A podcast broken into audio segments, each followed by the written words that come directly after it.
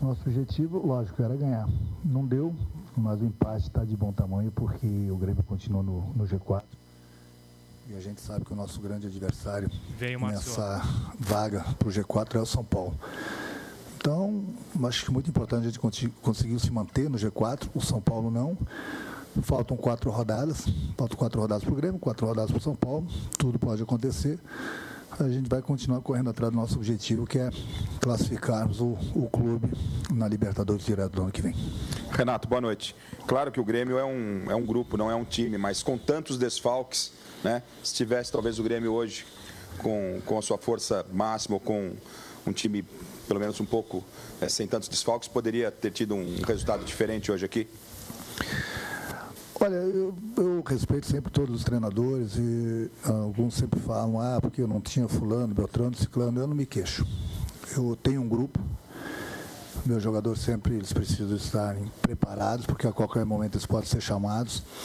É, lesões, cartões, convocações, essas coisas acontecem. O importante é o grupo estar tá pronto, o grupo está preparado. E o meu grupo sempre esteve preparado. Tanto é que o Grêmio jogou, acredito que foi a equipe que mais jogou com uma equipe totalmente modificada no Campeonato Brasileiro. E o Grêmio hoje está no G4, devido à Copa do Brasil e à Libertadores. Então, todo jogador que eu, que eu coloco, improvisando ou não, ele tem total confiança minha. E hoje foi mais uma vez uma prova. É, muitos desfalques, mas eu confio totalmente no, no, no, meu grupo. Então nós conseguimos ser resultado, ser resultado importante. Poderíamos ter até sido com, com a vitória, mas faz parte. Felizmente nós tomamos aquele gol, infelicidade nossa. Mas o que eu falei, o objetivo era continuar no, no G4, até porque não é nada fácil jogar contra o São Paulo aqui, principalmente o São Paulo buscando um resultado para tirar o Grêmio do G4 e entrar. Então foi, pelo que aconteceu na partida, foi, foi bom para o Grêmio. Ô Renato, ah, a gente sabe que o futebol ele tem que ser projetado com antecedência até para que os resultados aconteçam. Você sabe muito bem disso. Você é o atual técnico campeão da Libertadores. Você está pensando, já colocou lista de reforços para a direção, para analisar, já fez relatório, independente do seu futuro ou não, porque o trabalho do técnico é esse. E a outra pergunta que eu quero te fazer se o Paulo Miranda não tendo condições de atuar no final de semana, você repensa a situação do Bressan? Vamos curtir esse resultado, o Grêmio continua no G4. A partir de, de amanhã eu vejo se a gente não tem mais nenhum problema médico também, né? E a partir de amanhã à tarde eu começo a pensar na, na equipe que enfrenta a Chapecoense. É, quanto aos reforços, não. Eu sei que é o trabalho do técnico, mas do técnico que esteja no clube eu posso continuar no Grêmio, posso dar uma lista de reforços, de repente dou uma lista, vem um outro treinador, o treinador não gosta de nenhum daqueles jogadores. Então já a gente tem que frear nessas horas, antes vamos decidir.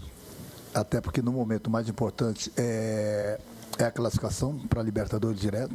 Eu não estou com pressa nenhuma de, de, renovar o contrato. Então antes vamos, até porque já temos outro jogo no, no próximo domingo. No momento que a minha situação estiver definida, se eu ficar, aí eu começo a conversar com a diretoria, com o presidente, e a gente começa a pensar em, em reforço. Não adianta eu começar a conversar se eu não sei do, do, do meu futuro. Entendeu? Então, vamos com calma. Meu pensamento está voltado totalmente para o G4, colocar o Grêmio na, direto no Libertadores do ano que vem. A gente vai conversando. A última conversa que eu tive foi com o presidente, o clube me, me entregou a proposta. É, eu vi, estudei com carinho, não entreguei a minha, até é muito bom essa tua pergunta também. E tem gente que já está comentando é, é, os números nos no jornais que eu, que, eu, que eu pedi tanto, tanto de luvas. Eu respeito a opinião de todos vocês, mas é, aí a pergunta que eu faço é a seguinte: como que alguém vai dar uma opinião sobre uma possível proposta que eu havia entregado para o Grêmio, sobre os números, se eu nem sequer entreguei a minha proposta ainda. Então as pessoas já começam a colocar números na, no, no, nos jornais, começam a falar na rádio, na televisão. Tudo isso é mentira. A única verdade que tem até então, o Grêmio entregou uma proposta. Eu estou com a proposta em mãos, e estou pensando em colocar o Grêmio no, no, no G4. Eu, a, a, pressa maior é classificar o Grêmio, não é a renovação do meu contrato. Eu, como qualquer outra pessoa, ninguém substitui. A gente passa, o clube fica. Então, o meu trabalho no momento é classificar o Grêmio.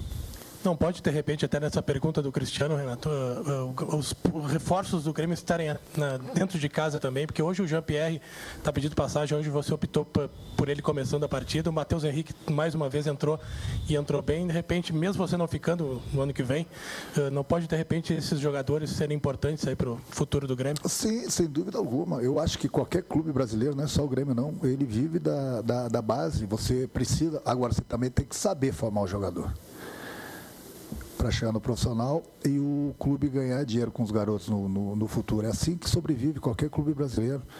E o Grêmio, óbvio, tem alguns garotos que estão aparecendo, a gente tem lapidado os garotos, tem soltado eles na, na, na, na hora certa, eles têm dado conta do, do, do, recado. O próprio Jean, o próprio Matheus, tem enchido todo mundo, tem enchido os olhos de, de todo mundo, são promessas. E eu vou mais além. Na minha cabeça já não são mais promessas entendeu? E já mostraram o valor deles. Lógico que eles precisam aprender muito ainda, mas isso é com o passar do tempo, entendeu? É importante esses jogadores. É, e sempre que a gente trabalha com a, com a base, a gente procura observar os jogadores, trazer profissional, dar uma lapidada neles, que é importante, e vai soltando aos poucos. Eu acho que esse trabalho que a gente vem fazendo há dois anos no Grêmio tem sido muito bom.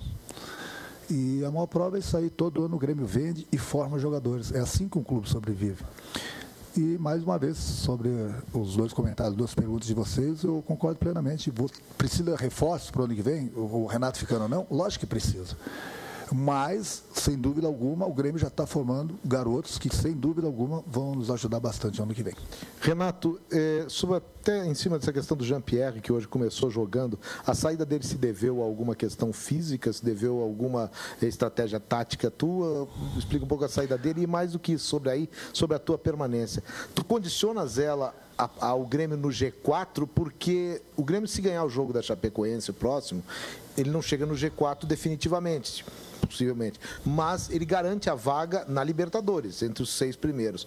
Isso é o bastante para, quem sabe, na segunda ou terça-feira haver uma nova reunião. E eu digo isso porque o Grêmio vai ficar depois praticamente quase uma semana fora é, de Porto Alegre. Pode, pode pintar uma reunião com a simples passagem do Grêmio garantida para a Libertadores?